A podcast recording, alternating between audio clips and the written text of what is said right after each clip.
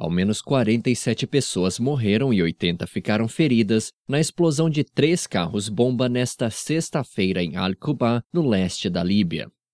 O número pode aumentar, já que, de acordo com fontes locais, 26 feridos estão em graves condições de saúde. Entre as 47 vítimas, há três cidadãos do Egito, cujo governo iniciou recentemente uma série de bombardeios contra alvos do grupo extremista Estado Islâmico na Líbia.